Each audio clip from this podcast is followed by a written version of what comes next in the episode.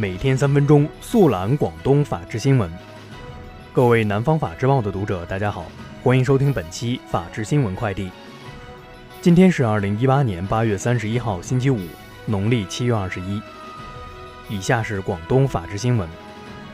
今天下午，备受社会关注的关于修改个人所得税法的决定，经十三届全国人大常委会第五次会议表决通过，七次大修后的新个税法正式亮相。起征点确定为每月五千元。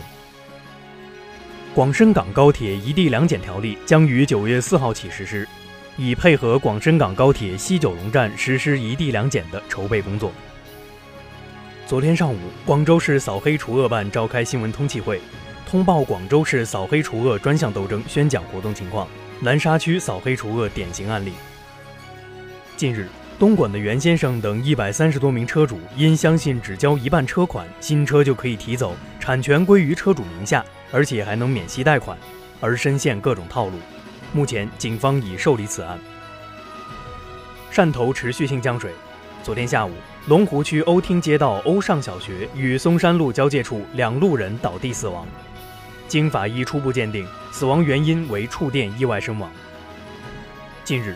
梅州梅县警方成功侦破一宗侵犯公民个人信息案件，抓获犯罪嫌疑人两名，查获公民个人信息六千余条，成功捣毁该侵犯公民个人信息团伙，并同步打掉一个涉案金额三百万余元的组建微信群开设网络赌场的下游团伙，抓获赌博嫌疑人十七名。以下是全国法制新闻。公安部消息，自九月一号起。全面推行小型汽车、货车和中型客车跨省异地检验，实现全国范围通检。近日，第五届公安部党风政风警风监督员聘任仪式在京举行，来自社会各界的一百一十人被聘任为新一届公安部党风政风警风监督员。昨日，国家市场监督管理总局、国家烟草专卖局发布通告，禁止向未成年人出售电子烟。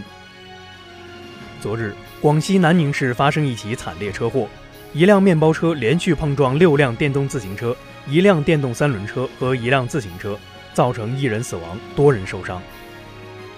近日，上海市南京东路一家商店电招脱落，致三死六伤。昨日，当地警方通报称，涉事四人被刑事拘留。